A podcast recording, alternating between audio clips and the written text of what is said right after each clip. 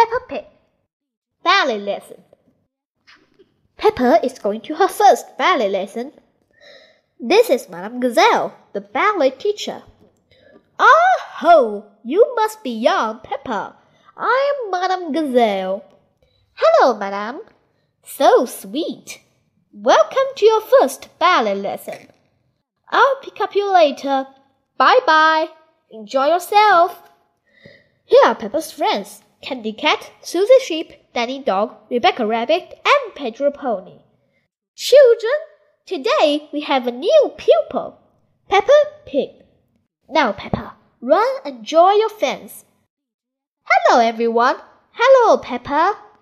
Children, we begin with Jimmy Flipper. Jimmy Flipper. Now a little jump.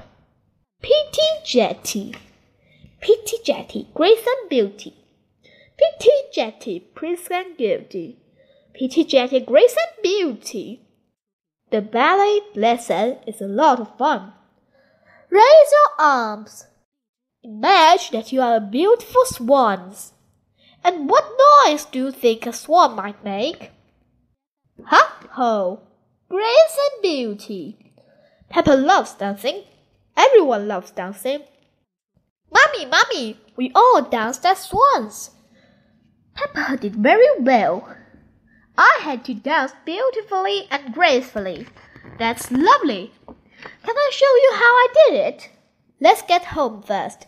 Then you can show Daddy Pig, and George, and me. Bye bye. Peppa and Mummy Pig are home.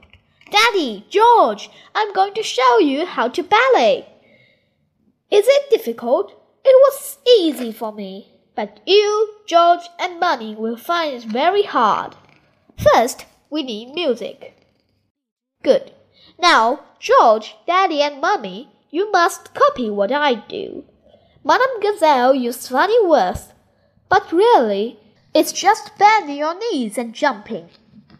Ah, the pea jelly. Daddy, you know the funny words.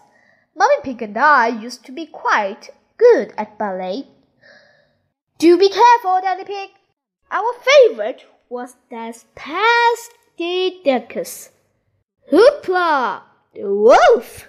That wasn't quite how I remember it. Silly Daddy Pig. Maybe we should leave the ballet to Peppa. Yes, I'm the best at it. I'm a beautiful swan. The end.